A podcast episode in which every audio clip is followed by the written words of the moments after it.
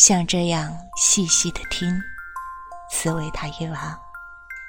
像这样细细的听，如河口，凝神倾听自己的源头。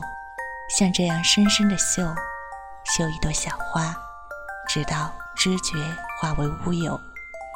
像这样在蔚蓝的空气里融进了无底的渴望。像这样在床单的蔚蓝里，孩子遥望记忆的远方。像这样莲花般的少年，默默体验雪的温泉。就像这样与爱情相恋。就像这样。落入深渊。有一个叫小笋的姑娘留言说，她要做新娘子了。这首诗送给她，祝她幸福。大家晚安。